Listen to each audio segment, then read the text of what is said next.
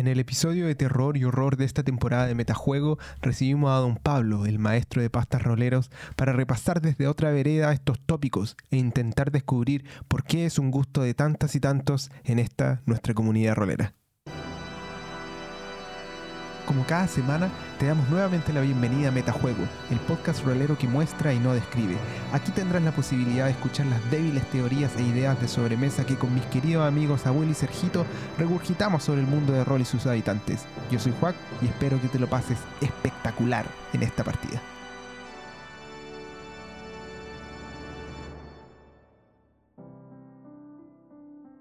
¿Qué tal? ¿Cómo están amigos? En una- Volvió. en una- El muñeco favorito. El muñeco favorito de, de todos El los niños. muñeco favorito. ¿Cómo estás, amigo Juan?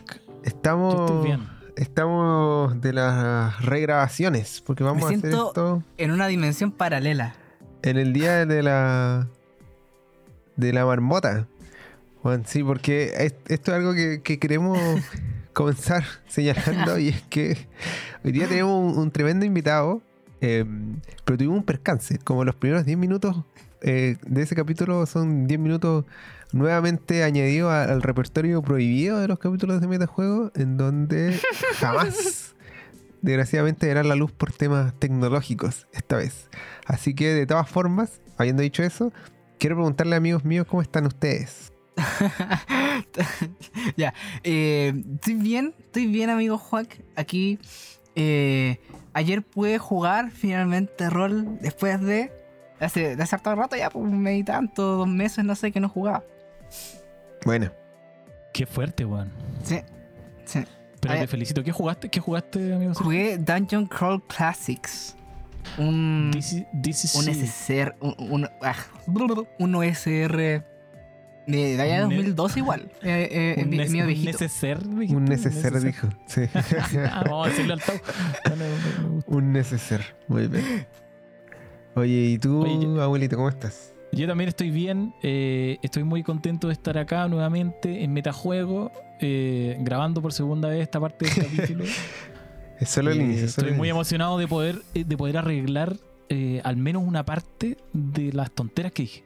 Que ninguno de ustedes va, va a corre- va a conocer nunca. Ustedes nunca van a saber lo que pasó en, es- en esos 13 minutos que, que quedaron perdidos para siempre.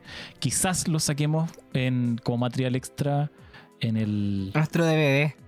sí, en el Blu-ray. En el Blu-ray de, de la, de la tercera temporada, así que tienen que esperar. Blu-ray de lujo, sí, Kickstarter. Sí. Coleccionista. Nivel coleccionista, sí, porque más encima venía un gran secreto que era el origen. Lo voy a decir aquí, para generar expectativas que jamás serán cumplidas. El, el origen del nick de Don Pablos venía ahí. Nos explicaba Es por qué se, llamaba cierto. la bruma, pero no vamos a decir, no lo vamos a decir ahora, porque ahora lo que vamos ¿No? a decir es cómo van las actividades de carnaval rolero, abuelito, tú que eres nuestro propio embajador diplomático. Las actividades de carnaval rolero van viento en popa. Creo. Eh, la verdad es que eh, hasta ahora lo que estamos, estamos en espera un poco de que, de que el, pero el evento está como cuajado, digamos. Están las mesas arriba, entre ellas la mesa que voy a narrar yo, que es de el RPG de Sapos Samuráis que se llama Numa, de nuestros hermanos brasileños. Y, eh, y hay varias mesas más de hartas cosas. Uno se puede inscribir en la página. El proceso de inscripción es un poquitín hueveado. Tienen que hacerse una, cuenta en la página carnaval- carnavalrolero.com, eh, entrar a alguna de las mesas, registrarse, verificar bien que les calce con el horario, etcétera, etcétera. Pero una vez que lo hacen, queda, queda registrado y queda guardado su cupo y queda público, entonces todo el mundo sabe que ese cupo está ocupado y qué sé yo. Eh, además de la mesa que vamos a tener nosotros, que es el viernes 26 de noviembre a las 10 de la noche, de Numa RPG, como les dije, Juac, con Juac vamos a montar y con nuestros amiguitos de Metajuego eh, una charla también el día sábado. Así ¿Cierto? es. Así es, vamos a estar conversando sobre este escenario de campaña llamado Un nuevo mundo para quién. Eh, que en, en esta traducción, ¿cierto? Un poco. Lo voy a poco decir, literal. lo voy a decir en portugués. Lo voy a decir en portugués. Un nuevo mundo para quién. Maestro, weón. Sí. Suena mucho mejor. Suena mucho mejor. Un nuevo mundo para aquí.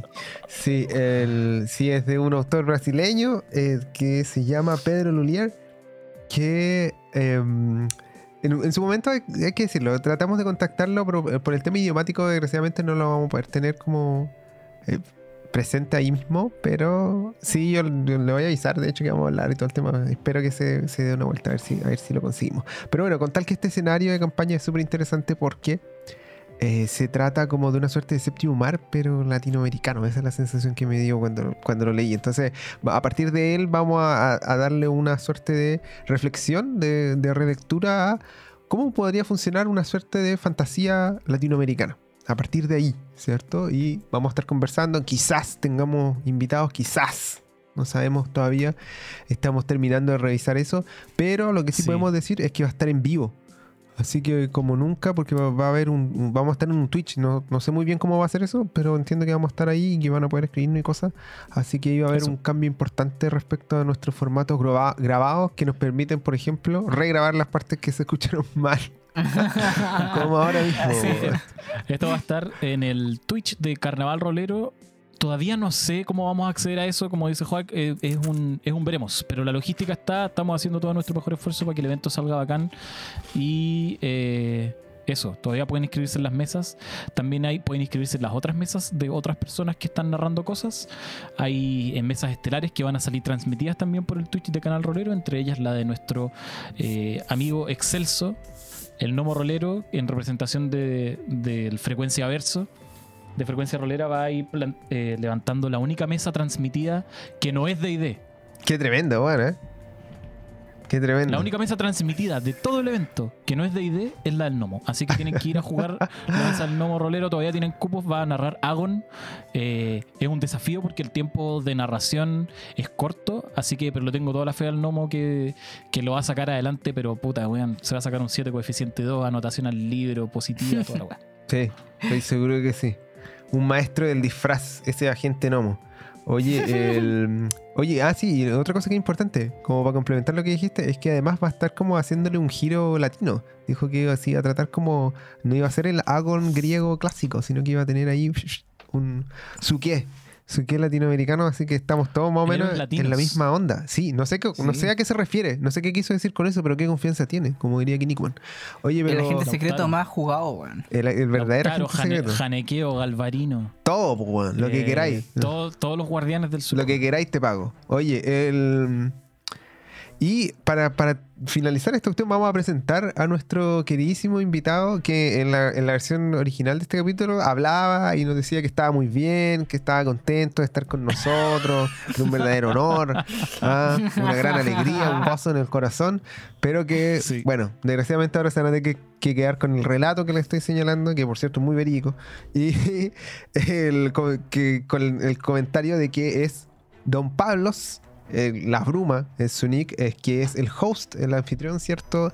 De eh, un podcast que se llama Los Pastas Roleros, que es un podcast de Actual Plays. O sea que es gente que uno puede escuchar jugar.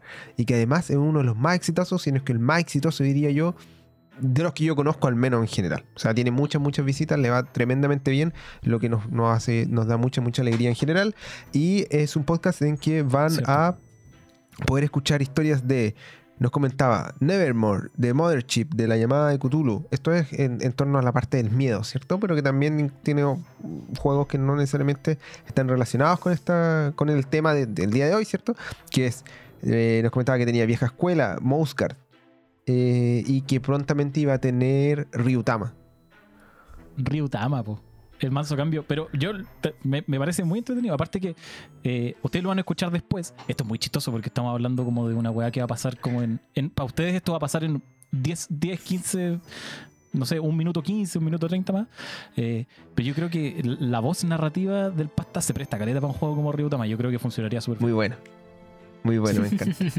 Oye, entonces, sin, sin más preámbulos, nos vamos a dejar con eh, este emboque, ¿cierto? De, de- de los audios en donde justamente Don Pablos nos partía explicando cuáles eran las diferencias que él sentía que tenía con el, el loco, ¿cierto? Que, que vino en la temporada anterior de Metajuego, en la segunda temporada, en el capítulo 4 específicamente, y con él vinimos también a hablar de temas de miedo y de terror y de horror. Entonces, lo primero que nos va a comentar, y que viene ahorita mismo, eh, el Pablo, es justamente qué es lo que entiende él por, por terror y horror y por qué es distinto a lo que mencionaba el loco.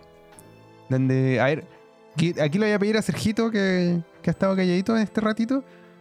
Son chiquitos. El, coménteme, amigo, usted que de hecho en la pauta estaba explicando. ¿Cuál eran como lo, lo que había dicho a grandes rasgos, cierto? El loco cuando vino a, a explicarnos un poco qué era esto del, del horror, del terror y todas esas cosas. Sí, sí, sí. Eh, claro, Paolo lo que hizo fue decirnos: hay dos grandes divisiones, una, claro, de el género de los miedos. Uno, el horror y otro, el terror. El terror tiene eh, como fuente del miedo un, un elemento eh, de un elemento natural, por así decirlo, ¿cachai? un elemento que es parte de la vida real. Por otro lado, el horror eh, tiene que ver con cosas sobrenaturales. Esa es la fuente del miedo que hace. Eh, y esa es la gran división que hacía Don Pablo. Parece, parece que desde ese momento ya estábamos en desacuerdo. Me mueve la cabeza Don Palos. Sí, sí, es que me acuerdo que incluso por esa época estaba narrando Nevermore. Y en Nevermore tú no tienes nada sobrenatural. Y aún así puedes tener hor- horror. Y yo creo que independiente de donde marques la diferencia, al menos mi opinión sería que el horror, sea natural, sea sobrenatural, sea lo que sea, debe ser capaz de generar repulsión, angustia, repugnancia, una, un cambio paradigmático al revelarse una verdad o posibilidad que va en contra de la creencia común de lo que es tu mundo. Si lo quisiera resumir, tú podrías tener, así un ejemplo así súper vago de eh, un cambio paradigmático sería, no sé, pues imagínate, ya pongámonos en modo fantasía.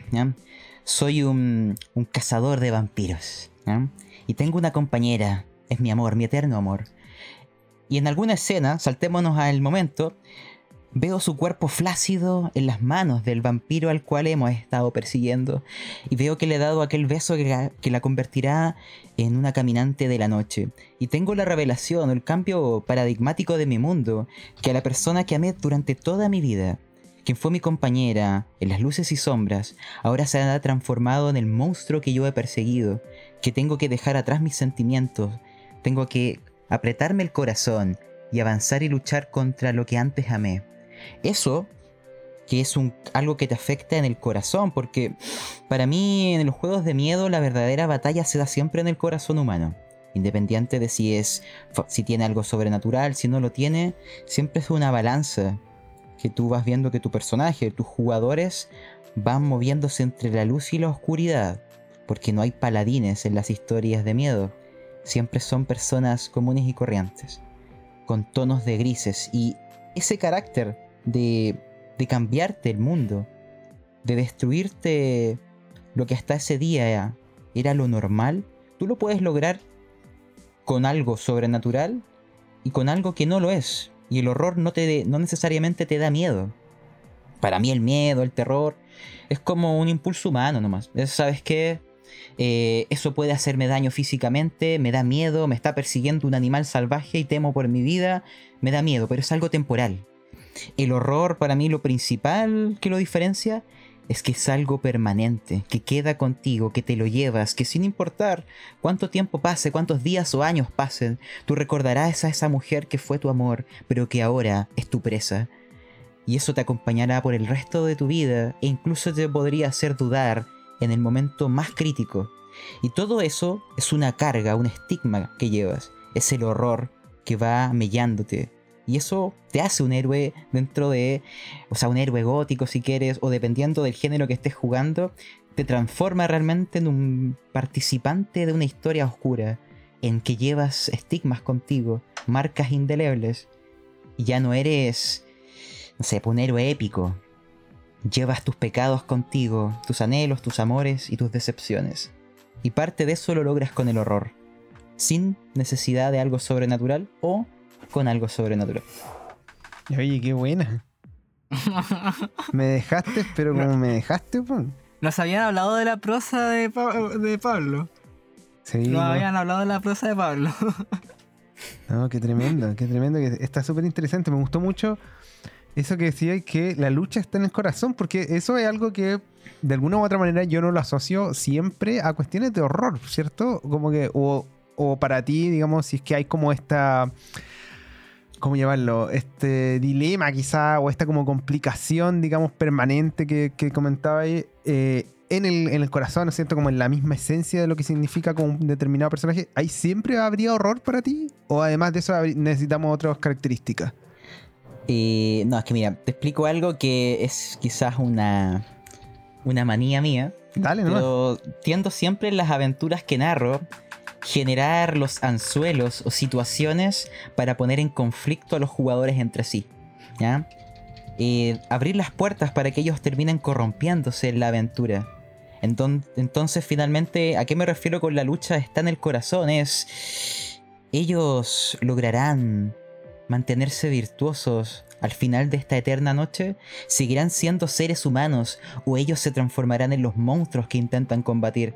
Me gusta esa dualidad de que el protagonista sea el que se enfrente a los monstruos como un reflejo de sus propios pecados. Entonces, él se mantendrá siendo humano. O algo en sí cambiará en su lucha. Y él será el monstruo al final de la aventura. O que se pongan en conflicto entre sí por las motivaciones o trasfondo. A mí me, encanta eso de que el trasfondo de los personajes permee y cree la aventura. Que sea esencial quién soy para definir qué hago. Y ponerlos en choque entre los jugadores. Me gusta que, eh, que se enfrenten, pero por sus motivaciones. Y ahí dar presa a la demencia, a la locura y todo lo que tenga que ocurrir. Ya muchas veces ha terminado en cosas terribles que son peores que lo que yo hubiera preparado. ¿no? Sí, qué, qué tremendo. Aquí siento que hay- efectivamente hay un cambio súper grande respecto a lo que conversábamos antes en su momento con, con, el, con el loco. Porque hay como una contraposición, ¿cierto? De una, una cuestión, de repente no sé cómo, cómo llamarla, pero más como de, etiqueta de decir esto A y B frente como a, un- una suerte como de desarrollo, ¿cierto? Narrativo en donde a partir de ese desarrollo va a surgir, en este caso, el horror, ¿cierto? Como en, un- en una historia que de pronto podría haberse tratado de otra cuestión, podría haber sido un drama, un, un suspenso o algo así, y de pronto tú te encontrás con el horror. Y para lograr esa cuestión, Pablo, ¿cuáles serían como lo, o, eh, o lo que ocupáis tú, por supuesto, en, en las partidas? Em, ¿Cómo preparáis? No, no en términos como de preparación de máster, sino como cuáles son los elementos que en la mesa tienen que haber para que te resulte. Porque ponte tú el tema de hacer como de alguna u otra manera discutir a los personajes en función de su de su trasfondo puede generar también como ciertos roces más o menos complejos se puede ir como para no sé por rencillas que de repente se alejan un poco como de, de este como descubrimiento quizás del monstruo interno de- del cambio como permanente y se pueden ir a una cuestión bien como básica de como dicen por ahí el gnomo sobre todo voy y le pego nomás pues y se acabó ¿Cómo, cómo evitamos Ah. caer en eso, caché? Mira, yo creo que algo importante en aventuras tipo terror, horror o lo que quieras es tener la complicidad de la mesa. Es tener esa sesión cero en donde se discuta, ¿sabes qué? ¿Qué tipo de aventura vamos a jugar? ¿Qué tipo de... Por ejemplo, al menos en lo que son... Pongámonos en el mundo gótico. Algo esencial que necesitas en una aventura gótica es debilidades. Y ahí te voy a volver a citar el juego que hablamos al comienzo. En Nevermore. En Nevermore los personajes tienen una fobia. Porque es necesario tener una debilidad y que tiene una herramienta narrativa y te crea todo lo que te he dicho después. Porque en aventuras de terror si no tienes debilidades, si no tienes pecados, es como si fueras un superhéroe en ese mundo. Necesitas tener algo que te... con que te puedan tentar. ¿no? En cuanto a, a esa sesión cero, siempre cuando creamos los personajes con, no sé, pues, con los jugadores o jugadoras, hablamos un poco de, no sé, pues, de qué matiz quieren darle, ¿ya? ¿Cómo se lo imaginan? O incluso cuando termina una sesión, tú puedes ir con- conversando con ellos de qué esperan. Hay algunos que ya se han subido tanto a la demencia, a la locura, que yo solo soy un mero espectador. Ellos solo se empiezan a, a, a equilibrar entre sí o, a- o van aumentando la apuesta y los otros van respondiendo. Ya, ya puedo decir que yo tengo jugadores que están dementes, así que para mí ya em- yo solo observo, ya, yo pongo la situación y les paso ahí el, el fósforo y ellos dejan el incendio ya. Pero mm, yo creo que respecto a toda la pregunta de, mm, de ayudas, hay algunas que, que creo que son bastante simples de imitar y que... o errores que yo cometí en el pasado que, que podríamos mencionarlo. Y yo en su momento cuando descubrí el rol online, descubrí rol 20, dije, oh, puedo poner mapas, puedo poner tokens, luz dinámica, y lo ocupé en aventuras de horror. Pésimo error. ¿No? Yo creo que una de las cosas que yo recomendaría bastante es eh, no dimensionar, no materializar el horror, no darle medida, no darle Mm. sustancia, no ocupar tokens, ni siquiera ocupar fotos. Yo los monstruos que narro nunca muestro fotos. Yo no prácticamente Mm. ya no muestro imágenes, no tengo nada, es solamente los jugadores, voz y un silencio absoluto visual. ¿No? Para que la imaginación o el monstruo se nazca ahí y tiende a ser mucho peor que lo que tú vas a mostrarle. Lo otro, como que también es, eh, se puede ir entrenando, es sumergir el sistema. ¿no? Yo encuentro que, independiente de cuál es, hay sistemas más robustos en reglas y otros más light, pero el sumergir el sistema a lo mínimo, que prácticamente ni se hable de la mecánica en el juego, o sea, que se pida tirada, sabes que se me olvidó otra regla, no importa, no la revises mientras juegas, eso desaparece, porque si tú tienes... Yo creo que la, la diferencia de, de otros géneros, y por eso yo me metí en el horror, horror, que es lo que te comentaba antes de, de iniciar, Sí. que yo no soy un, un asiduo de este género y que he pasado desde mi infancia viendo cada película que existe. No, para nada, para nada. esa me dejaste Ya. crazy. Cuando dijiste, Sí, no, sí, no. a mí en verdad el horror es, es de ahora nomás. Y yo, ah, ya, ¿cómo, cómo va a ser? es como el, el exponente del miedo. Todos los cabros dicen, no, weón, tienes que preguntarle al palo. Y, No, oh, qué tremendo. Tuviste, de hecho, hasta a un taller, po, Sí, sí, Con- hice un taller de la frecuencia narración. rolera. en la frecuencia rolera se llama se llama sección como frecuencia académica está grabado lo encontré al menos algunos de los que participaron ahí juegan conmigo o van a narrar o ya han narrado dentro de poco así que son como como una pequeña escuelita por Qué así tremendo. Y, y ahora Pero- venía a decirnos, no, weón, si en verdad el horror. Así, ahora último me metí nomás. Así. no, es que mira, si te resumo brevemente la historia, eh, yo narré prácticamente toda mi vida a D&D, fantasía épica, eh, mundos inventados o Dragonlance. Y en algún momento descubrí Ravenloft.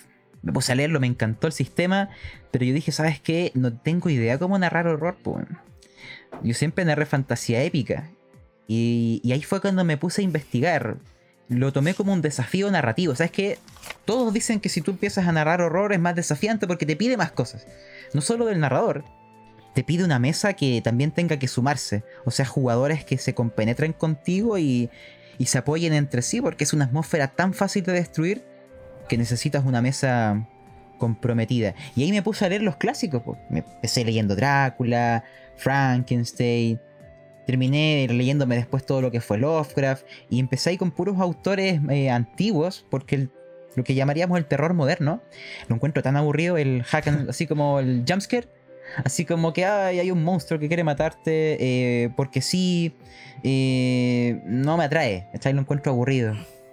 Pero allí en esos textos, autores, no sé, po, del siglo XIX o principios del XX, ese como horror un tanto romántico, llamarlo de una Mm. manera, sutil, que no muestra, sino que sugiere, ¿ya? es tenue, siempre en penumbras, y el mal se revela al final si quieres. Entonces, eso me, me atrayó. Como que me, me- me sentí seducido por ese género, por esa atmósfera y por el desafío de intentar crear algo así. Y así llegué a llamarla, digo, a narrar la llamada de Cthulhu, Mothership o Nevermore y otros más. Pero fue por eso, es como, ¿sabes qué? Me gustaría narrar mejor que lo que hago. Ya. ¿Qué género supuestamente te ayuda? El terror. Y dije, oh, mira, Ravenloft, es como de D&D lo que yo narro. y comencé por ahí, pues después dije, eso es que igual D&D no parece ser el sistema más ideal para narrar este género. ¿Habrán otros? Y ahí comencé a, a narrar otras cosas, pues si yo narraba solo D&D. Mira, qué tremendo. Qué Los Sí, orígenes, po. son como así. Sí, las pastas, po. los orígenes. Ay, qué tremendo. Oye, y, y, y ahora que, que he pasado como por harto sistema y todo. ¿Cuánto acabáis de decir sumergir el sistema? Me gustó, el- me gustó la expresión, weón. Sumergir el sistema. Así como en la Sí. línea de, de como las cuestiones como inquietantes. Para mí, todo lo que está como sumergido ya eh, tiene como algún halo de. como que no está bien, po, weón, ¿cachai? El- pero bueno, más allá de eso. ¿Cuánto pesa, digamos, una mecánica para ti? ¿Cachai? ¿Cuál es la diferencia, ponte tú, de- entre jugar, no sé, por lo que estabas comentando, Ravenloft en AD&D que Mothership? Y, oye, ¿yo puedo agregar una, una cosita a la pregunta? Obvio, obvio. Sí. Y también, eh, ¿qué tanto tiene que pesar la mecánica en sí como para sacarle un poco de esa eh, em, de ese telón de fondo en el que queda cuando lo sumergimos? Porque ta- eh, una- o, un- o más bien una postura como de la mecánica, el juego puede quedar completamente relegado si es que el momento lo merita. Sí, yo creo que hay, hay matices. Por ejemplo, ¿qué hacía yo cuando narraba mm, D&D y quería darle un tono más de horror? Hay, hay un suplemento que recomiendo mucho que me gustó que se llama Darker Dungeon. Que es para D&D quinta edición y que lo que resume es un conjunto de reglas para hacer la vida de los personajes terriblemente desgraciada. ¿ya? Y hay algunas ahí que me encantaron, que por ejemplo hacía que el narrador en D&D ya no lanzara dados. O sea que la tirada de ataque o la tirada de salvación de conjuro la lanzaba el jugador. Tú ya no lanzabas ni una cuestión. Había mecánicas incluso para grupos de muchos monstruos para simplificarlo con la tirada del jugador. Y en definitiva lo que hacía era, ¿sabes qué? Me voy, voy delegando en los jugadores que hagan ciertas cosas. Voy concentrándome en la narración. Y ahí aprendí una mecánica que ahora yo ocupo en todos los juegos. Y de hecho te la recomiendo aquí a ustedes y a quien los oiga. Porque yo ya no ocupo otro sistema independiente del marco de reglas de iniciativa. Se llama iniciativa dinámica. ¿ya? Eh, por darte una contraposición. Cuando yo narraba la llamada de Cthulhu, me cargaba el sistema de iniciativa que tenía. Lo encontraba contrasistema, eh, que se disparaba a sí mismo. No era útil con la historia. ¿Cómo, Probé cómo distintos- es, es- Perdona que te, te interrumpo. ¿Cómo es esa, esa iniciativa? Para los que no cachan, como yo, por ejemplo, que no cacho cómo es la iniciativa en, en Cthulhu. Ah, es que ellos lanzan un, un dado y en función de quién saca más, quién saca menos, se genera una escala de, de, de orden de iniciativa. Ah, ya, Es similar a lo que tú podrías esperar en D&D. Ya. Idea. ¿Ya? Ujú. ejemplo, Mothership, que es un sistema que ahora pasó a ser de mis favoritos, también tiene un sistema de iniciativa que depende como de tu velocidad, pero está mucho mejor pensado. Ese, ese yo sí lo, en realidad lo estoy ocupando. ¿ya? Ese es un sistema inteligente. ¿Cuál es la iniciativa dinámica? Es un sistema que es favorable a la narrativa. ¿Quién parte cuando hay un turno? Cuando, cuando se requiere. El que inició la acción. Tú abriste la puerta y apareció algo, tú partes. No lanza, nadie lanza iniciativa. Tú partes. ¿Y quién, ¿Y quién sigue después? Y aquí es donde viene lo interesante. La iniciativa dinámica es favorezco la narrativa, pero le doy al narrador herramientas para joder a los jugadores. Dados de interrupción. ¿Cuántos dados? ¿Cuántos jugadores hay en escena? Hay cuatro jugadores en escena, yo tengo cuatro dados. El jugador abrió la puerta y apareció un monstruo, imagínate, ya, él parte. Y después le digo al jugador, ¿quién viene ahora? Él puede elegir al monstruo que está frente a sí o al jugador que está atrás. Ya, él viene. O te interrumpo, tengo un dado. Sabes que quiero que actúe el otro jugador. Nadie sabe cuándo le toca. Todos tienen que estar atentos y sumergidos en, en la situación porque la iniciativa se va repartiendo de manera como un flujo narrativo. ¿ya? Y si tú como narrador quieres ponerte jodido, no sabes que quiero que actúe el monstruo mejor, le interrumpo. Y ya me da igual la velocidad, ya no hay que lanzar dados, ya no hay que detenerse a, a calcular la tablita, no. La iniciativa se define por la historia, por el momento, por el clímax. Porque los dados hay veces que son contraintuitivos con la historia. Motherchip tiene un sistema macabro de, de iniciativa, a mí me encanta. De hecho, yo- Motherchip es un sistema que encuentro que es mucho más mortal que Cthulhu. Es, eh, está hecho para destruir al jugador. Y eso me ha encantado porque se ajusta mucho a mi estilo de juego. Eh, en Motherchip hay una tirada que es velocidad. Si tú la salvas, partes primero. O sea, actúas. Si fallas, actúa tu enemigo. Y en Motherchip es un sistema porcentual en donde en promedio tus atributos van entre 30 y 40. O sea, siempre vas a fallar en general. ¿ya? Está hecho para destruirte y no es un sistema de combate, por así decirlo. Es, una- es mezclar Alien, StarCraft y Lovecraft en una sola juguera y además darle handicap constante a tu jugador. Es, es un sistema agradable. Y un poco como lo que, lo que siempre dice abuelo, así, el combate como un fail state. Ah, claro. Ah, pero eso, eso se lo robé a los OSR, Sí, es que Sí. Motherchip es como un OSR, entiendo, ¿no? Está como dentro Sí. de la... Claro, como Sí. si estáis peleando con la cuestión, entonces eh, la, la cagaste. No, no era el objetivo, ¿cachai? Si te pusiste a pelear con lo que tenías al frente, es porque no estáis cachando. Sí. ¿ya? A mí me gustan esos sistemas que la batalla es breve, intensa y mortal. Oye, y, y en estas cuestiones cuando tú comentáis, eh, lo que comentáis al principio, mira, como para volver ahí, em, del tema de los cambios de paradigma y todo eso, ¿cómo funciona cuando estáis, digamos, como, no sé, po, observando, explorando em, paisajes que de repente no son como físicos, ¿cierto? Como de una pelea, digamos, como contra un monstruo, tengo que hacer algo en un espacio como material, sino en un, en un espacio más como mental, si queréis, ¿cachai? Así como que lo que pasa está como en la cabeza de los personajes, más allá que en la materialidad, no sé si me explico. El, ¿cómo, ¿Cómo reguláis eso tú o cómo lo regularían los chiquillos ¿sabes? también? Como para que abramos la... Es que. mm, o sea, no sé si eh, le respondo o, o espero. No, dale nomás. Dale, no vas. Yo creo que incluso se pueden mezclar. ¿ya? Eh, hay una- unas cosas que a mí me gusta pedirle a los jugadores o que el- si lo resumimos en palabras es que el jugador narre, que el lugar narre o que el antagonista o villano narre. ¿Qué viene a significar eso?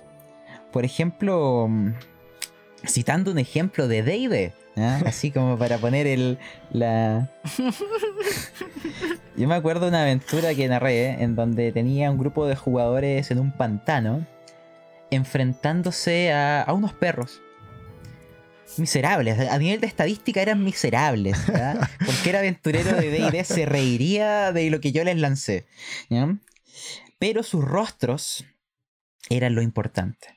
Sus rostros estaban asociados a sus trasfondos, a su culpa, a sus remordimientos, a sus amores. Y cada lucha, cada dado de combate ahí tenía un trasfondo mental, en donde él iba explicando más o menos, ya sea acertara o no, eh, si lograba vencer sus propios demonios en la lucha. Era una lucha en la mente, pero que nosotros desde fuera veíamos que estaban luchando contra unas criaturas en el pantano. Pero cada golpe dolía demasiado porque hay un ningún sistema de juegos, al menos que yo conozca, tiene puntos de armadura para el corazón. Entonces da igual que tu CA sea 20, da igual que tengas 20.000 conjuros protegiéndote. Nadie te defiende el corazón. Entonces esas criaturas hacían un daño de mierda. ¿ya? Pero el daño que dejaron en sus corazones lo arrastraron por módulos y módulos. Eran héroes quebrados por dentro. ¿ya? Entonces tú puedes mezclar los combates siempre preguntándole o agregándole un trasfondo de que cada lucha importe. Por eso a mí me, car- me cargan los encuentros como aleatorios, así como esas tablitas de ID. Hay un encuentro aleatorio cuando vas de A y B. No me gustan, porque me gusta que los combates tengan un trasfondo, que sea un escalón en el ascenso o, a mi preferencia, descenso del héroe a los abismos. Eh, ¿Cómo voy a jugar Entonces- Ryotama después, weón? Ah, es que yo también, yo también narro eh, cosas al- eh, dentro de la luz. No, y ojo que, espérate, pero según entiendo, podéis elegir y hay un. Hay un cuan- porque podéis elegir el tipo más o menos el color del juego dependiendo del dragón que elijáis cuando partís, po. Sí, Tú sí. como, como Ah, sí. Y hay, y hay un dragón que es medio oscurín, mi- miedosín. Sí, pero no voy a Sí, elegir igual, ese. eh, pero igual el juego se, se define Honobo que igual es posible. De hecho, te, te- te- doy la sinopsis ya de la aventura, ¿ya? Y la estuvimos hablando con los jugadores. ¿ya? Elegí el dragón azul, que está asociado al amor, a los sentimientos, a, a- a emociones bonitas. ¿ya? Y lo que vamos a jugar es algo del estilo de, de un viaje a encontrarnos con seres queridos que han muerto. Pero ahí tenemos eh, asuntos no resueltos con ellos y hay una manera de verlos una última vez. Es un viaje del corazón. ¿ya? Es un viaje del corazón. Y no, no es fuerte. No es de terror, No. ¿cachai? Pero. No es como de miedo, pero igual es como vais como a explorar, digamos, como claramente el lado B de los sentimientos como felices, po, weón. O sea, tú me decís, voy a ver a los muertos por una última vez, puta, ahí yo digo, oh, No, eh, oh, yo me muero, soy pésimo para las despedidas, imagínate, weón. Sí, No. pero, pero los jugadores tendrán que decirme Claro. eh, cuál es su vínculo. Y puede ser incluso una mascota. Pero es un viaje a una última despedida. Ay, qué- ¿Cachai? Y puede ser bonito, o puede ser triste, o puede ser terrible, no sé, no sé, no sé. Oye, oye, ahora quiero, quiero preguntarle un poco a, a los chiquillos, a la abuela, al Sergito, para que me cuenten un poco qué opinan de esta visión que nos está entregando el palo, porque es, es distinta a la que... ¿Cuál de todas? Puta, ¿Cuál la que queráis. que nos ha entregado Pablo hasta Pa- ahora? Partiendo yo creo que por la del horror, que está buena. A mí me gustó harto, la verdad. Como que no descartaría ninguna de las dos, me gustan ambas. El- la de la lucha en el corazón, weón, esa weón, me, me dejó crazy. Es que este weón, weón, tiene muy buen hablamiento, weón. Estoy... Confirmo esa, es- esos rumores. Lo- los rumores. Sí, los rumores son ciertos. Sí, entonces está bueno, como que le creo más a todo lo que me dice este weón. No, no, pero de verdad. Así que cu- cuéntame, a ver, abuelo, tú has estado bien callado, weón. Has estado luchando en tu corazón probablemente. Cuéntame un poco cómo. He estado luchando en mi corazón. He estado luchando en mi corazón. Eh, mm, hay, hay- ha dicho hartas cosas. Sí, Pablo, dicho entonces quiero ver cuál, cuál, cuál podría ser interesante desarrollar.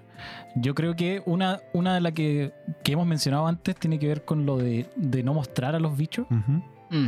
Eh, no lo hemos hablado tan en profundidad, pero cuando, nos- cuando les narré Morgvorg había un bicho horrible, ¿te acordáis?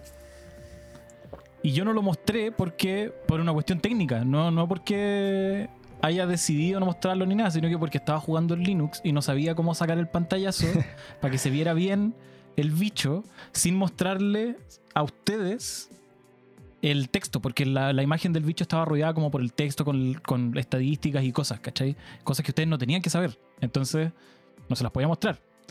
Y, eh, y alguien me podría haber dicho, oye, pero podría ir recortado. Sí, pero ya eso ya era demasiado trabajo. Entonces, no lo mostré nomás, pues, ¿cachai? Y, y recuerdo mucho que después cuando les mandé la foto, después de que terminamos la, el, el X-Crawl, que era esta, esta aventura que se llamaba El Sigurat de la Muerte, eh, todos se lo habían imaginado peor de lo que estaba en el dibujo. Mm. Muy cierto. ¿Cachai? Sí, es cierto. Es muy cierto. Y ahora yo no, no- no había ninguna forma de saber en ese momento, ¿cachai?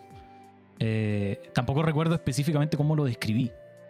Tampoco es como que haya hecho un, un esfuerzo de decir voy a describirlo de una forma ambigua para que sea como peor o mejor que. Que en este caso que sea mejor es que sea peor.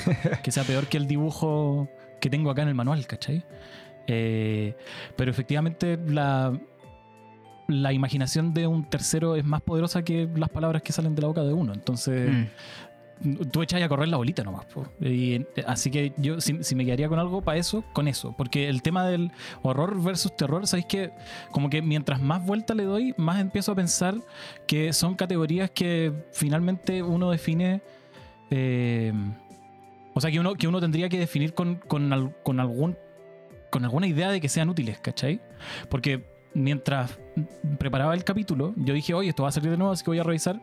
Y, y revisé un par, de, un par de fuentes y en todas eran distintas y en algunos incluso estaban invertidas, ¿cachai? Mm. Como hay, hay, hay una fuente que es como ya, claro, el horror es como el, el horror relacionado con sobrenatural, que es lo que nos decía el, el loco, ¿cachai?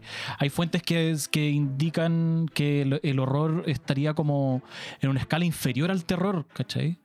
Como que el terror sería una, la emoción, como lo- los rankea como si fueran emociones, ¿cachai? y no necesariamente como géneros. Entonces, eh, estaría como el horror primero en términos de lo más, lo, lo más fino, la emoción como más, más, más bacán de lograr, ¿cachai? La anticipación de algo malo, ¿cachai? Eh, el horror que sería como un, como un medio camino entre el jumpscare y el terror, y, el terror, y después ya el, la- el, el completo de, de estación de servicio que sería como la, la revolución, ¿cachai? Lo, lo que te tira como derechamente así como un, un dolor de guata. Entonces, eh, y todas las definiciones al menos tenían o, o estaban cruzadas como abierta o no abiertamente por el uso que el autor le daba a las categorías, ¿cachai? Para tratar de, de que sean útiles para lo que él estaba haciendo. Esta última clasificación que les decía como del terror, horror, eh, revulsión, que es un tercer concepto, es de eh, un señor que algo sabe esto que se llama Stephen King. Eh, Ah, y, claro, pero ahí tú veis que el weón lo plantea como. El weón lo muestra como una herramienta de análisis, ¿cachai? Yo escribo mis historias así. Yo pienso que eh, la emoción más fina es el terror. Entonces yo trato de aterrorizar a mi lector, ¿cachai? Y el horror sería como un, un algo más. eh, cuando no, como cuando no puede aterrorizar, ya vamos a tirarle un horror, así como una cuestión horrible, a ver si. eh, si genera como una, una segunda reacción que no es tan fina como la primera, pero puede ser útil. Y si no puedo hacer ninguna de las dos, tiro el completo nomás. po. O sea, a veces a veces hay que comerse una sopaipilla en la calle nomás. po. Entonces, eh, yo la verdad es que no tengo las herramientas para decir que estoy de acuerdo con ninguna de estas cuestiones, ¿cachai? Solo que... eh, eso, como que trataría de... si- y si tuviera que preguntarle algo de vuelta al, al Pablo es cuál es el criterio de utilidad de la distinción que hace. Porque yo siento, siento que la, la- la utilidad que le daba el loco era súper clara. Era así como ya el terror es como de las cosas humanas y el, y el horror es como de las cosas sobrenaturales. Entonces yo hago horror porque es sobrenatural, fin. ¿Cachai? Entonces y hay como una, como una inclinación súper clara a cosas que jueguen con eh, lo digamos como las cosas que van más allá de, del día a día, ¿cachai? Eh, o, lo, la- o lo perturbador, ¿cachai? Como, como dicen los gringos, uncanny, lo- las cosas como que Mm. están como fuera de, ¿cachai? Fuera del... Fuera del es que son como inefables, pues no los podéis no las podéis entender, no las podéis aprender, ¿cachai? No, no podéis hacer nada con ellos. Eh, y claro, pues como si eso le sirve para orientarse para allá, bacán. Entonces yo, yo preguntaría de vuelta eh, si hay algo así como un, el criterio pastas. ¿Cuál es el criterio pastas de, eh, de ordenar el, el- el horror y el terror y ese, y ese tipo de cosas para usarlos como, como herramienta? Mm.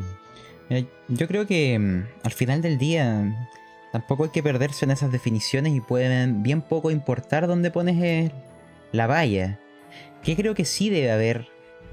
Hay, independiente de cómo lo llamemos, yo creo que dentro de los juegos que tienen este carácter tía, terror, horror, tiene que haber un conflicto interno. ¿ya? Podemos llamarlo así como el, este terror Mm. psicológico. ¿ya?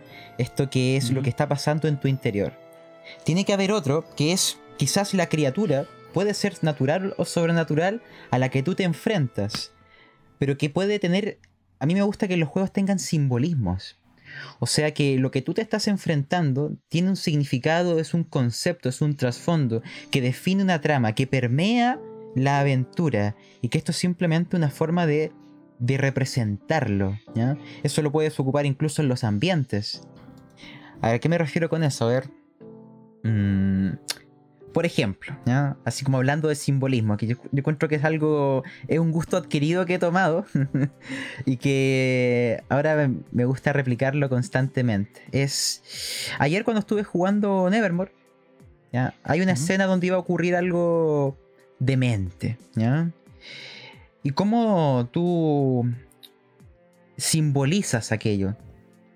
Justo la escena ocurrió cuando estaba lloviendo. Entonces tú le podías agregar que en vez de lluvia los cielos estaban llorando, que las propias nubes cubrían la luna para que no expectara este macabro acto, porque incluso quien lo iba a perpetrar era un sacerdote. Entonces, si tú empiezas a ocupar simbolismos en los ambientes, pero también simbolismos en lo que significan tus criaturas, tus antagonistas, tus terrores, yo creo que ahí da igual si se llama horror o se llama terror, pero lo importante es que la lucha tenga un significado. Para mí eso es esencial. Que no sea un monstruo porque sí, que no salió porque en el manual decía que estaba. Incluso si sale, dale un carácter, dale una razón. Por ejemplo, me acuerdo una vez hablando con el gnomo de esto. Lo que llamábamos los antagonistas Narn. Era. En Cthulhu se da mucho que hay sectarios. Y ah, un sectario más, un sectario menos, y oh, hay que, bueno, pegarles, pues, vamos a pegarles. ¿ya? Y, porque están haciendo actos, actos profanos. ya, terribles. Ya. Invocando weas. Sí, no, no hay que pegarle. Estoy de acuerdo. Y, y puede ocurrir con distintos juegos. Pero ¿qué pasa si tú la. Imagínate una escena de combate, pero que tú la narres desde la perspectiva del antagonista. Que tú hagas un flashback en donde ese sectario ahora tiene nombre. En la mañana se despidió de su familia, le dio un beso a su hijo. Él tiene algo en lo que cree, algo por lo que lucha, algo por lo que estaría dispuesto a sacrificar su vida e incluso la de sus seres queridos. Hay una reunión, hay algo, tú vas mostrando el mundo del antagonista, justificando o presentando sus actos, generando empatía o un profundo odio, como, como un espectador en tercera persona. Pero cuando esa lucha Imagínate una pelea con cuchillos, en donde cada golpe es voy a terminar con la vida de alguien que tiene todo esto hacia atrás. Ese sectario mm. acaba de aparecer ahora mismo. Pero yo le acabo de inventar en este flashback un trasfondo que hace que cada golpe tenga un mayor significado. Él tiene una razón por la que luchar. Mañana es el cumpleaños de su hijo. Y ese jugador lo sabe ahora. Sabe que cuando lo mate destruirá a esa familia. Y eso eh, hace que las luchas, incluso con enemigos que pueden ser lo más bajo de lo bajo, tienen otros caracteres porque empiezas a jugar más con la mente del jugador. Me gusta cuando empieza a darse esa duda o cuando ellos, ¿ya? Para mí eso es la creme de la creme. Cuando el jugador se transforma en un monstruo y tú no lo empujaste, solo lo tentaste, ¿ya? Y cuando es él el que termina tomando el papel del antagonista. Yo he tenido aventuras, ¿ya? En Mothership, por ejemplo, hay una que narré, La fábrica del miedo. Ese es el mejor, yo creo, ejemplo de un grupo que se transforma en antagonista de sí mismo, en una división eh, caótica que termina en algo peor y que el antagonista que tú conocías al comienzo incluso puedes terminar empatizando con él, teniéndole cariño, y dejando atrás y maldiciendo a estos malditos protagonistas. Ese juego en donde tú, el monstruo ahora parece el héroe y tus protagonistas parecen los villanos, yo creo que ese es un juego exquisito en el horror, que es nuevamente cuando el corazón es lo que está en juego. Da igual, como te dije, si es fantasía, si tiene o no cosas raras es eh, tentarlo. Para mí lo ideal en un juego de horror es tentar a la mesa. Es siempre ponerle un anzuelo para que caigan. Tu objetivo como narrador es corromperlos, es llevarlos a la oscuridad. Y ellos como protagonistas de una historia de terror, su papel es dejarse seducir o intentar mantenerse virtuosos cuando termina esta eterna noche, demostrar que son protagonistas, pero quizás es solo prolongar lo inevitable. Yo creo que todas las mesas que he tenido de ese estilo, tipo Nevermore, tipo Mothership, muchas de Cthulhu, yo solo he visto corrupción. Yo solo he visto que los héroes se transforman en realmente en lo que buscan combatir.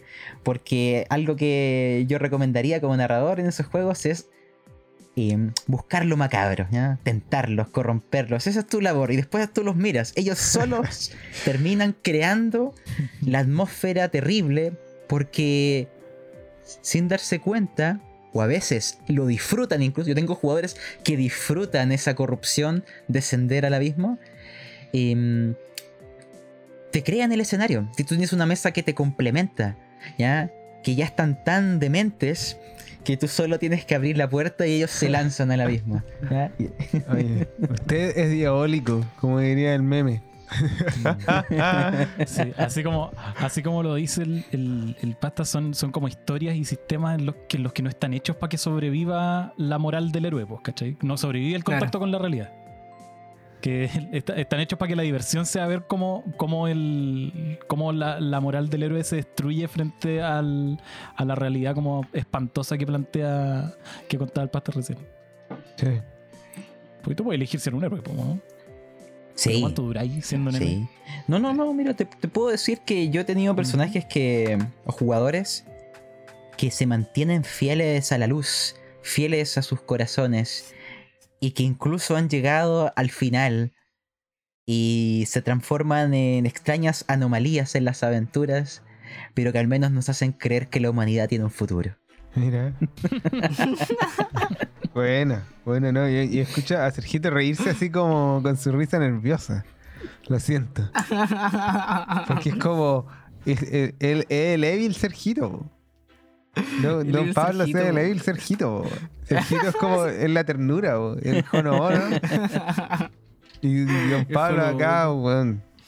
¿Qué, ¿Qué opinas tú, Sergito, de todo esto? De toda esta inquietud de descubrir como la corrupción, de toda esta exploración, digamos, de, de la infamia, ¿cierto? De, de los seres.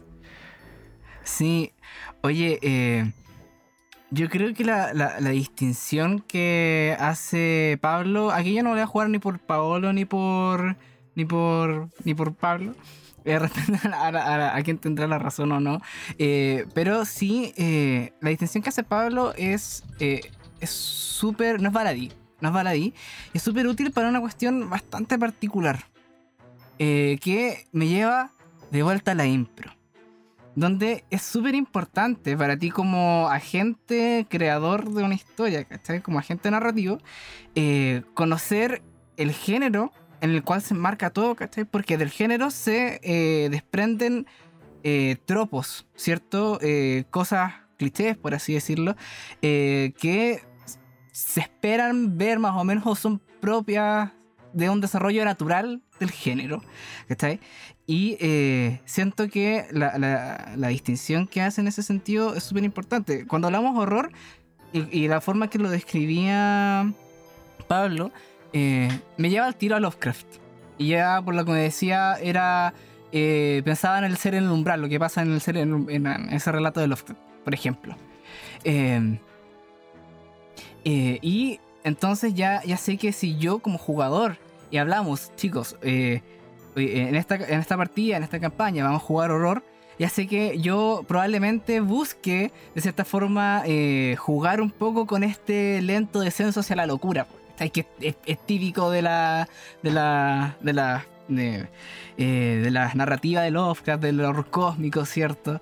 Em, y que se puede jugar distinto, ¿cachai? De, la forma del, del terror, que entiendo es una eh, algo, como dice Pablo, más, más superficial, ¿cierto? Aquí en el horror hay como una mella en el espíritu de las personas que es casi permanente, y que, usualmente termina en un asilo psiquiátrico.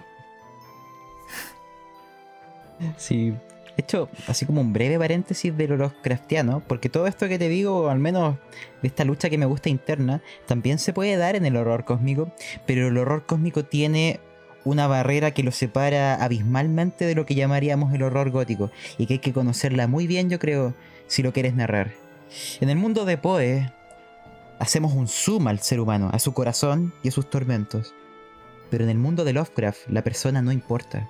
Eres insignificante e irrelevante. Tu personaje no importa en la trama. Tú te acercaste a la trama por un momento. Pero da igual si tú mueres. Da igual si todos mueren.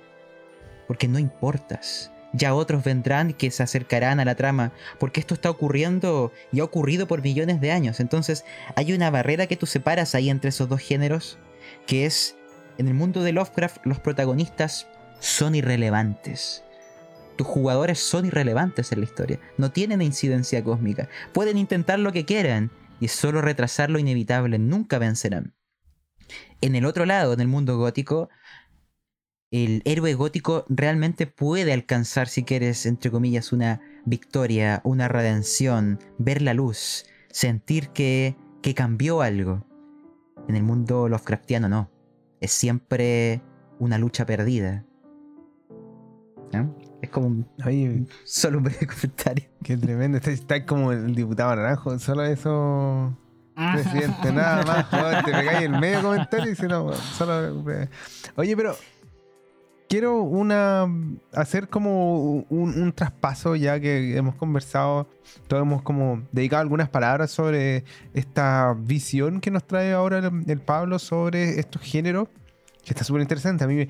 Eh, pa- para mí personalmente me es mucho más fácil acercarme a esto que a las cuestiones como de miedo, así como de lo que tú le llamas el terror, ¿cierto? Como este susto como más, más como, no sé, es mundano que se desprende de algo. Es como esta emoción básica quizás. El, pero hay una cuestión y aquí nos va a pegar un salto más o menos, pero que tiene que ver, tiene que ver un poco con todo esto.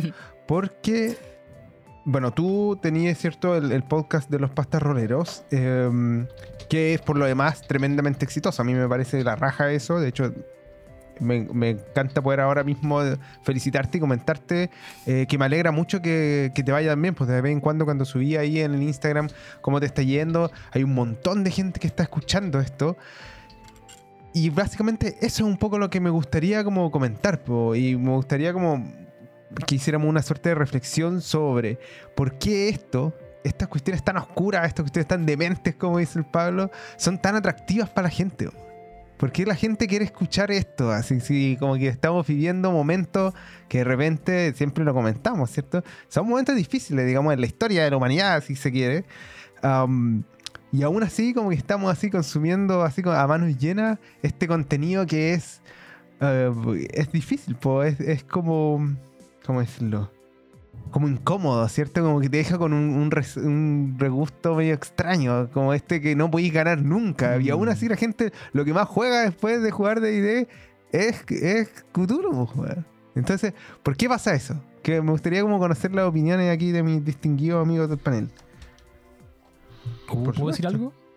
Me voy a agarrar justamente de lo último que dijo el Pablo, de, de, esta, de esta fuente del horror como cósmico que se basa en la ausencia de control.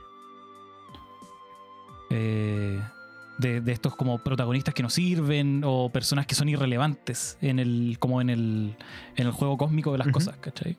No tenéis control sobre lo que va a pasar.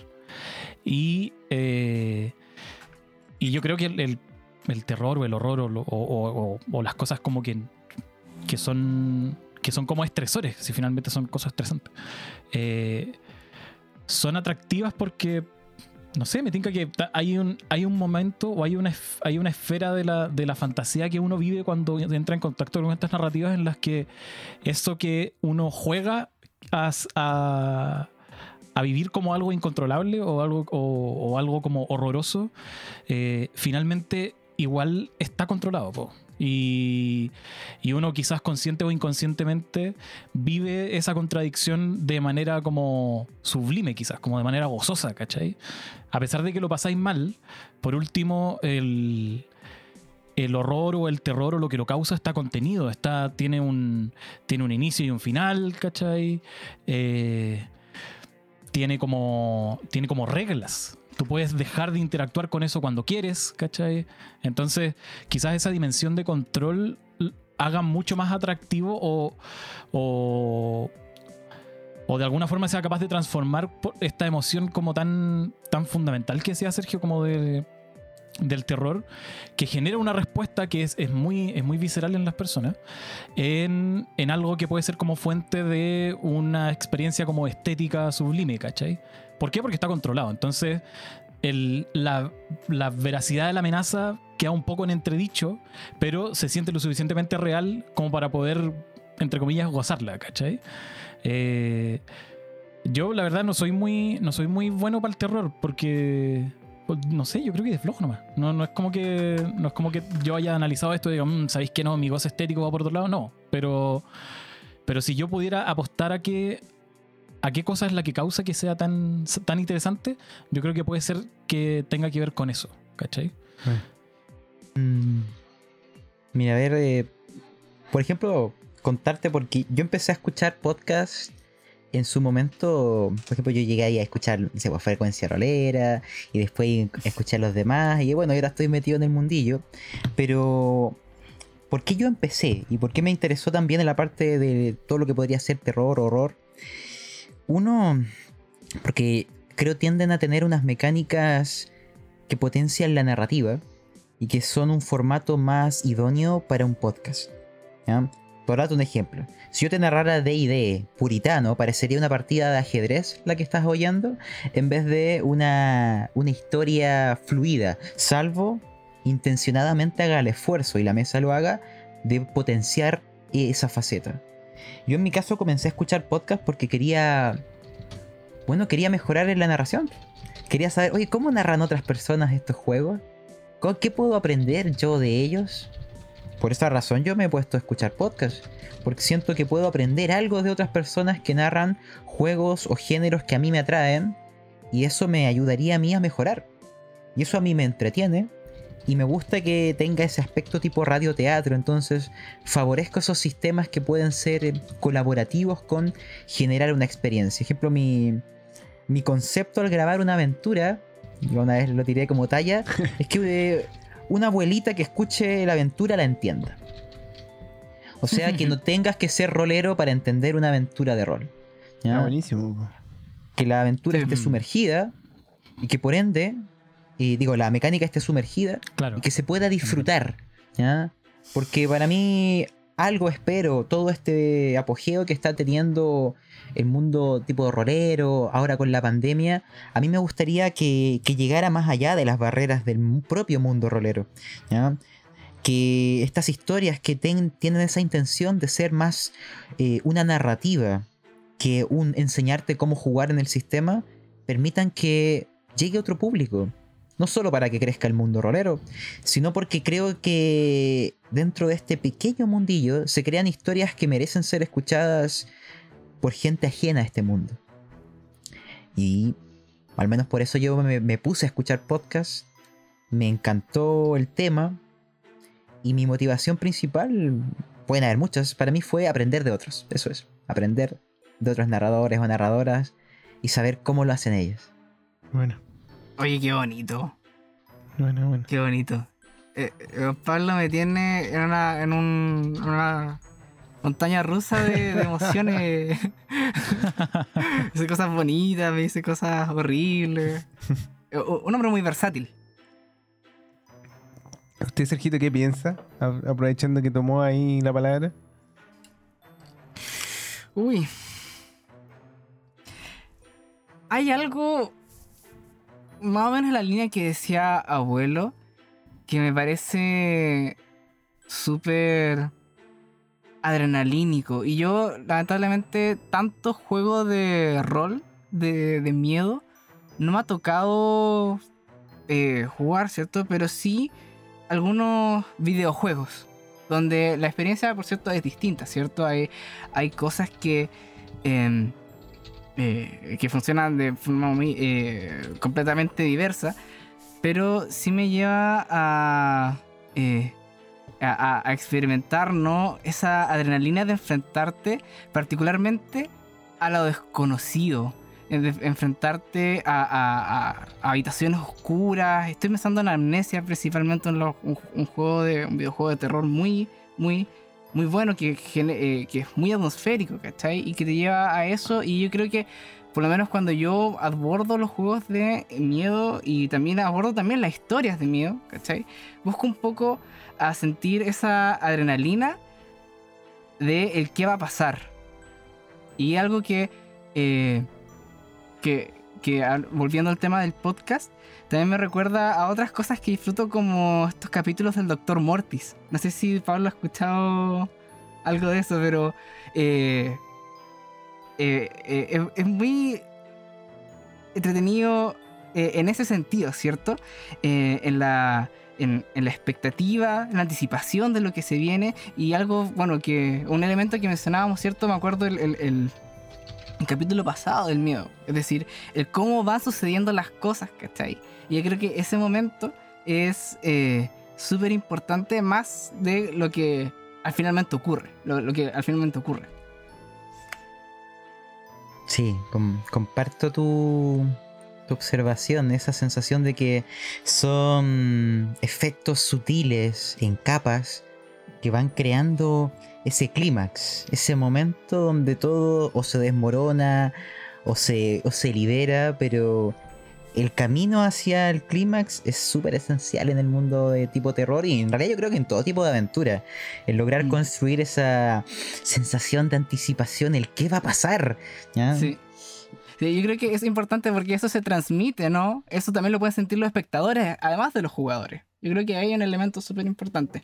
Mm, Sí, de, de pron- de Sí. pronto ese, este tipo de género como que llega a eso, pues, a esa como suerte de inmersión, de tener justamente al espectador muy, muy atento de qué es lo que va a pasar, que hay, yo creo que hay otros géneros que en verdad no es tan necesario, o sea, una cuestión de acción, un- de repente no tenéis que saber tanto cómo llegaron al, al momento de la acción, ¿cachai? Queréis saber cómo se resuelve la acción, ahí como ese nudo que tenía ahí, y esa probablemente va a ser la parte entretenida, obviamente que eh, va a conllevar, en- entre otras cosas, estos dilemas, como mencionaba el Pablo, de enfrentar a los personajes con su interior y el trasfondo y que se puede ir complejizando un poco, pero el, el punto, digamos, focal del tema no está como en el desarrollo lento, ¿cierto? Frente a esta cuestión um, que se va dando de a poquito, ¿cachai? Que tú no sabes qué es lo que va a pasar porque te estáis esperando y estáis todo el rato esperando como que pase algo, pero todavía como que no pasa, ¿cachai? Como que se construye, se construye tensión y, y en algún momento se- esa tensión se, se libera, ¿cierto?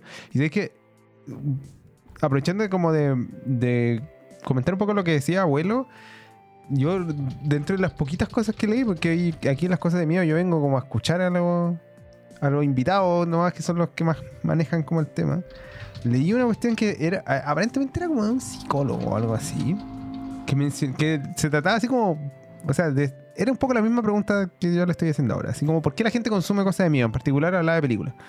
Y decía que básicamente como que generaba como esta ansiedad, ¿cierto? De, de saber. Y tocaba eso que decía, bueno, pues como que tú controláis un poco, el, no un poco, totalmente como el, el- el medio, podéis pararlo, ¿cachai? Podéis ponerle stop, podéis bajarte cuando estés jugando, podéis tirar una tarjeta X, ¿cachai? O decirle a, a los jugadores, ¿saben qué cabrón? weón? ya llegué a mi límite, pues, ¿cachai? Como que no, no quiero más. Eventualmente el loco decía como si estés viendo una película, te podéis tapar los ojos o prender la luz, ¿cachai? Como que hay ciertos como momentos eh, o acciones quizás eh, en que tú puedes llevar a cabo para disminuir o liberar un poco esa ansiedad sin haciéndote pasar digamos como por esta emulación de momento horrible sabiendo que a la larga como que no te va a pasar nada. Quizás a menos que seas como, como yo que bueno, no duermo y la paso pésimo el, el resto o quizás la gran mayoría de la gente como que puede lidiar con eso de manera más sencilla. Y decía el artículo de repente lo voy a dejar allí porque era bien interesante. Em, que en el fondo eh, esto funcionaba, comentaba sobre, sobre las personas que sufrían de hecho de ansiedad y cómo ellas podían como, de hecho, paradójicamente, disfrutar más este tipo de, de relatos porque am, en el fondo podían controlar esta, esta sensación que en otras situaciones era absolutamente incontrolable, ¿cierto? Como te llegaba como el, el, atacazo, digamos, y estaba ya ahí como medio paralizado. En cambio, en, en este tipo de, de medios podía ir de una u otra manera atenuar esta liberación, digamos, de, o esta construcción de tensión. Y bueno, como les digo, no, no lo digo yo, lo decía un- alguien que era, era como un estudiante de, de- de- de doctorado, así, entonces, bueno, algo, Lo dice la ciencia. lo dice la ciencia, amigo mío. Entonces, alguna razón tendrá, po, weón. Pero, oye, quiero pasar como a propósito justamente de este tema de, de, no sé si miedo, pero horror quizás, como de incomodidad, de cuestiones medio oscurillas y de podcast justamente, a lo a que usted allá en, en, en Rolera, ¿cierto? Ahora que estaban narrando el Andrés este, este tema de Guamatse, ¿cierto? Que lo está pasando por los, eh, los, los viernes y qué sé yo, para aprovechar de preguntarte cómo manejáis tú y de repente si los chiquillos tienen algún comentario, ya estamos más o menos en, ya los últimos minutos, así que eh, no nos vamos a poder extender tanto. Pero me gustaría saber, ¿cómo manejáis tú las escenas que son complejas, que son difíciles, que son como, digamos, em, ¿cómo llamarlas, weón?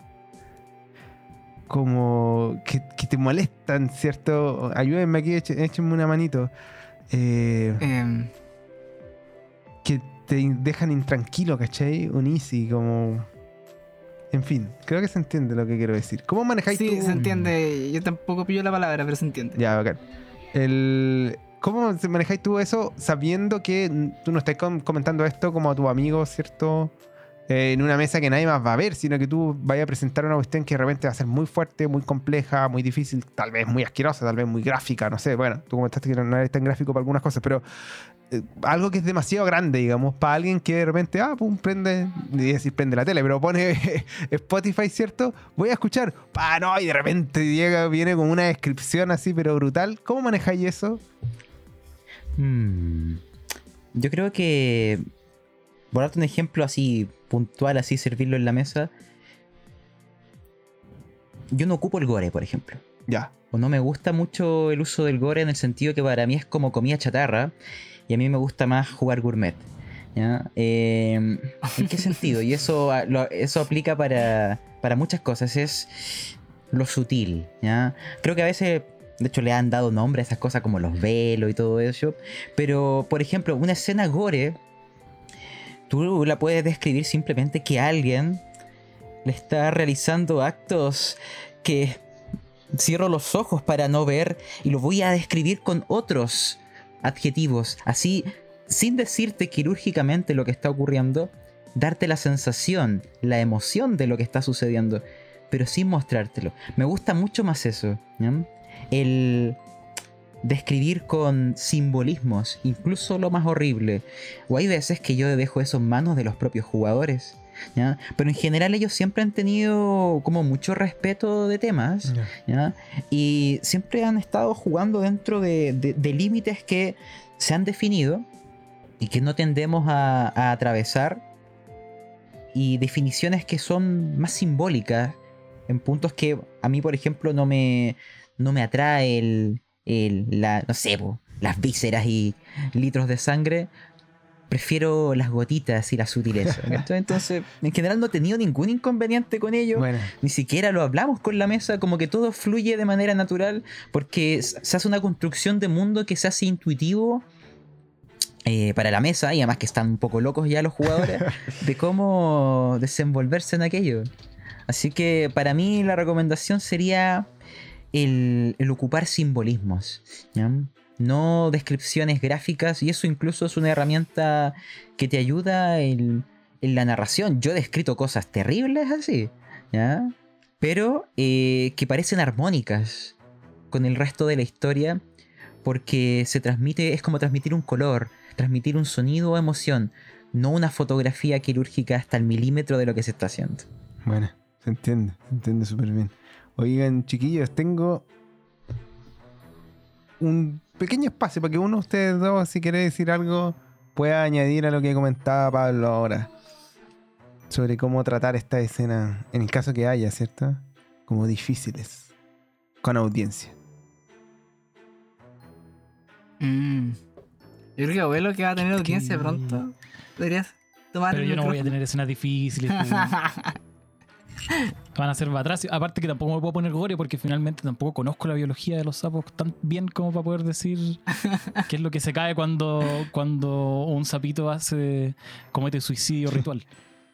Eh, ¿Qué podría decir? Estoy pensando. Lo que pasa es que eh, yo en general no soy, no, no narro mucho terror. ¿Cómo lo, ¿Cómo lo manejaría yo? Yo creo que también iría por el lado de lo que dice el Pablo. Y de, y de pronto eh, algo que, que he le he dado vueltas mientras pienso en este tipo de cosas es jugar un poco a la. Vamos a decirle a la sinestesia narrativa, ¿cachai? ¿Has cachado esa, esa cosa, que, ese fenómeno que le llaman sinestesia, que es como que de repente percibes una cosa con otro sentido, como que en vez de, no sé, podéis oler la música o cosas así? Sí, sí. Claro. Ya. Como que el cuaderno azul es de hay- lenguaje. Es como que, que es una mentira, porque ciertamente el solo es de matemáticas. No, eh, el, el de lenguaje rojo, papi. no, es el de lenguaje matemáticas, lo tenía al revés. Ya, no, silencio. calla. Bueno, soy de Punta Arenas, bueno, probablemente hacíamos las cosas de otra forma. Ya, el- a, lo que quiero, a lo que quiero llegar es que eh, Esta sinestesia como es un poco lo que decía, no, no, no estoy pensando tanto en símbolos, sino que de pronto como mover una descripción que puede ser problemática o que puede ser compleja o que puede ser gore eh, a otro sentido, po, ¿cachai? Moverlo al oído o al olfato, ¿cachai? Porque el, cuando uno trata de describir, siempre uno trata de describir como de manera súper visual, me imagino. Tra- Trata de demostrar lo que, pero, pero el- yo creo que Pablo la chunta cuando dice como, oye, no, pues usemos símbolos, ¿cachai? Lo que, él, eh, lo que se puede asociar con este concepto de velos, pero que no es tan propiamente tal, sino que eh, usemos más metáforas que, que otras cosas. Y yo creo que una metáfora que podría ser interesante sería esto como de la, de la sinestesia descriptiva de mover las cosas fuera de la vista, ¿cachai? Claro. que no, no significa que dejen de estar ahí, sino que eh, simplemente empezáis a usar otros, otros como otros sentidos de los de los jugadores y dejáis que el cerebro haga el resto de la pega. Bueno, Mm. ¿Cachai? bueno, bueno. Muy, muy. Sí, de hecho, a mí también me gustaría agregar una cosita muy chiquitita que también iría básicamente a lo mínimo. ¿Cachai? Porque a veces yo siento que uno subestima la imaginación de los jugadores y piensa que tiene que escribirlo como todo, todo, todo. Pero es súper potente. Es súper potente y yendo a. partiendo con los bases, ¿cachai? De ahí se puede. eh, la gente construye lo demás, po. construye lo demás en su mente y no tienes por qué decirlo. Eso quería agregar. Bueno. Oigan, amigos queridos, es, es nuestro momento final. Cuando ya hemos terminado de bajar esta escalinata hacia la locura y la demencia, como dice el Pablo, y nos toca ya dar nuestras palabras finales. Yo le, voy a pedir a, al Pablo en esta oportunidad que pueda comenzar con, con sus palabras finales para ver que nos, nos diga. De, de acuerdo. Eh, algo breve. em, como último consejo, sí, que se me ha olvidado mencionar. Yo creo que cuando narres terror, el narrador tiene que estar o intentar aparentar demencia y transmitirla al resto de la mesa. Siento que se nota cuando se logra modificando la voz.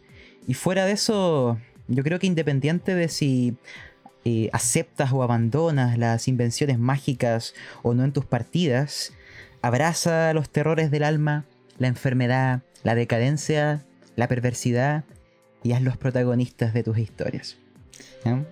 Y finalmente te recomiendo jugar Nevermore. Ah, Yo creo que si te gusta el terror o el horror, eh, yo lo encuentro un sistema increíblemente desafiante para ayudarte a ti a mejorar en la narración y a los jugadores también, porque es jugar horror sin monstruos. No existen.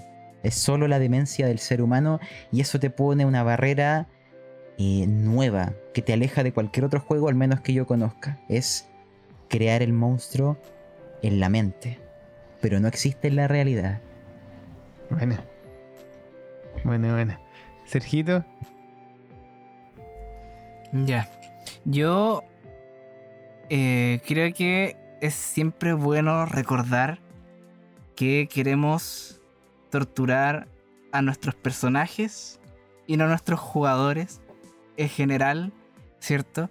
Eh, siempre yo, yo, no sé si hago un llamado, ¿no? Pero eh, pongo, pongo ojo, ¿no? En, que veamos bien medidas de seguridad, ¿cierto? Cuando abordamos temáticas complejas como pueden salir en temas de horror, ¿cierto? O eh, eh, es un género muy, muy especial que tiene grandes, ¿cómo se dice?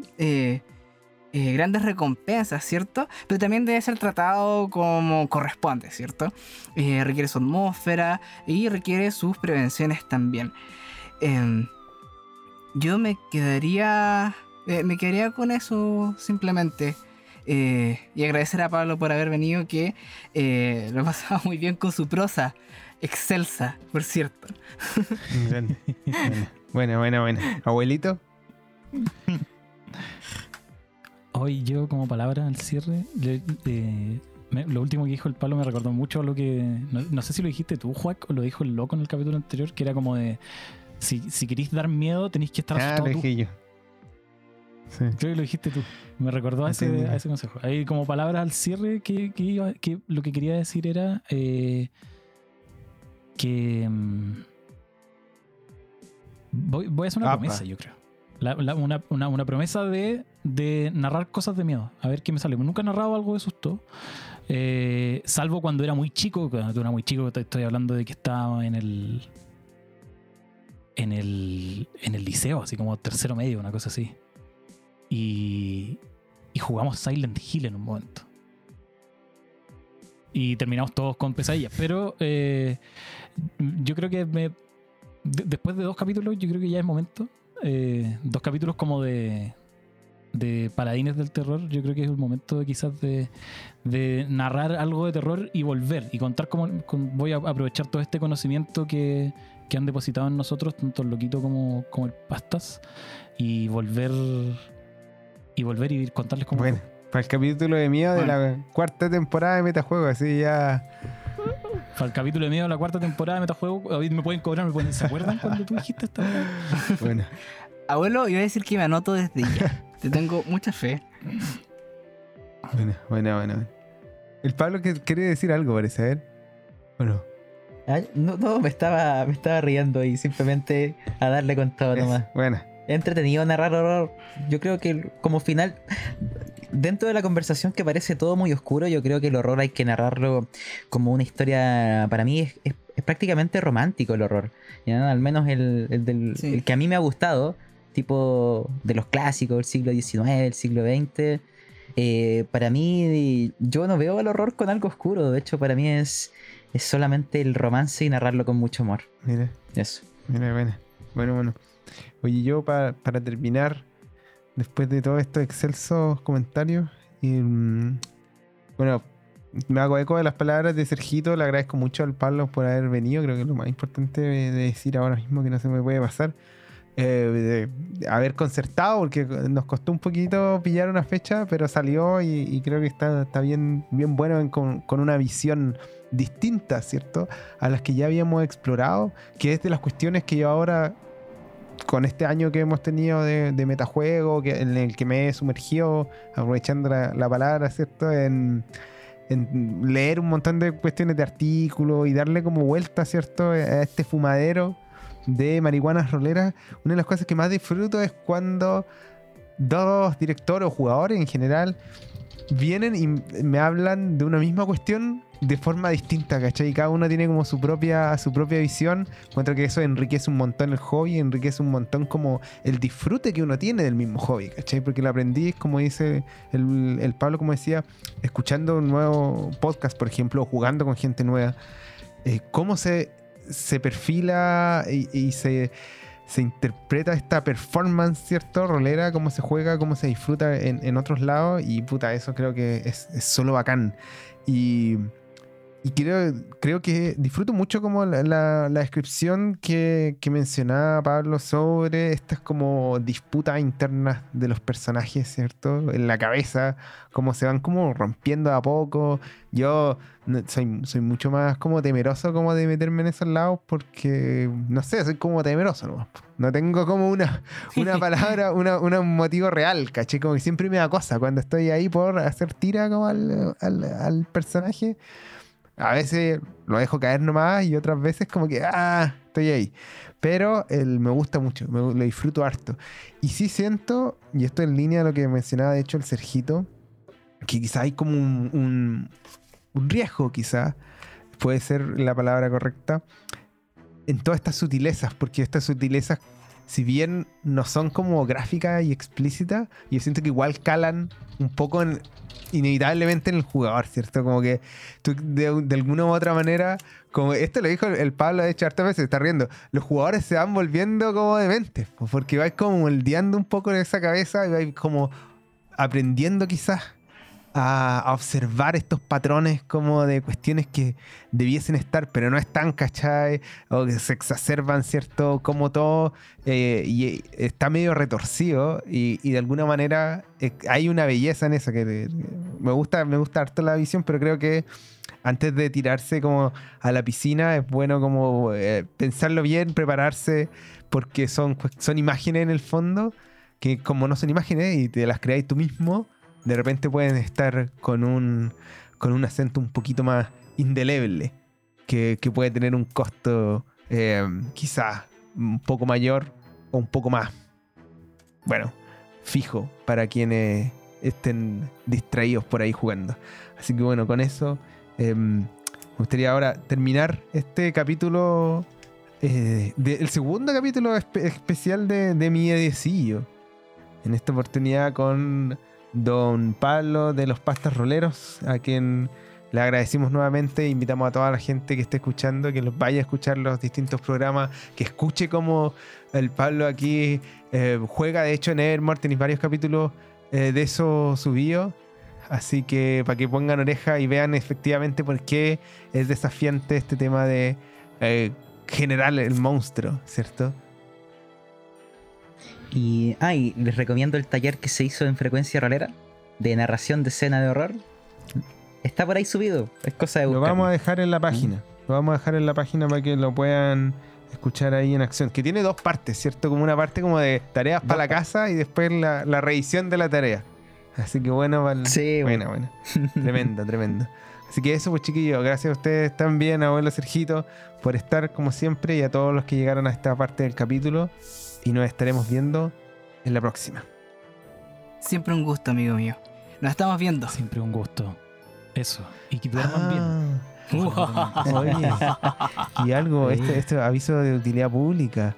Los chilenos vayan a votar, amiguitos. Porque cuando salga este capítulo, Ah, verdad. si no, ahí sí que vamos a vivir algunos horrores. ¿ah? Si todo sale mal. Así que esos son los que, los que hay que El- prevenir. el- al final el mayor horror es la, la realidad. Exactamente. La realidad supera la ficción. Qué tremendo. Cuídense, amigos queridos. Y nos vemos. Hasta Un la abrazo. próxima. Chao, chao. Chao, chao, chao. Muchas gracias por quedarte a escuchar este capítulo de Metajuego. Si lo disfrutaste, ayúdanos a compartirlo con la comunidad rolera. Recuerden que pueden contactarnos y hacernos preguntas en Instagram, Facebook y nuestra página web metajuego.cl, donde podrán encontrar además noticias y el material completo de nuestros capítulos. Y si quedaste con gusto a poco, puedes encontrar todos nuestros episodios en Spotify, Evox y Anchor. Cuídate y nos vemos la próxima semana.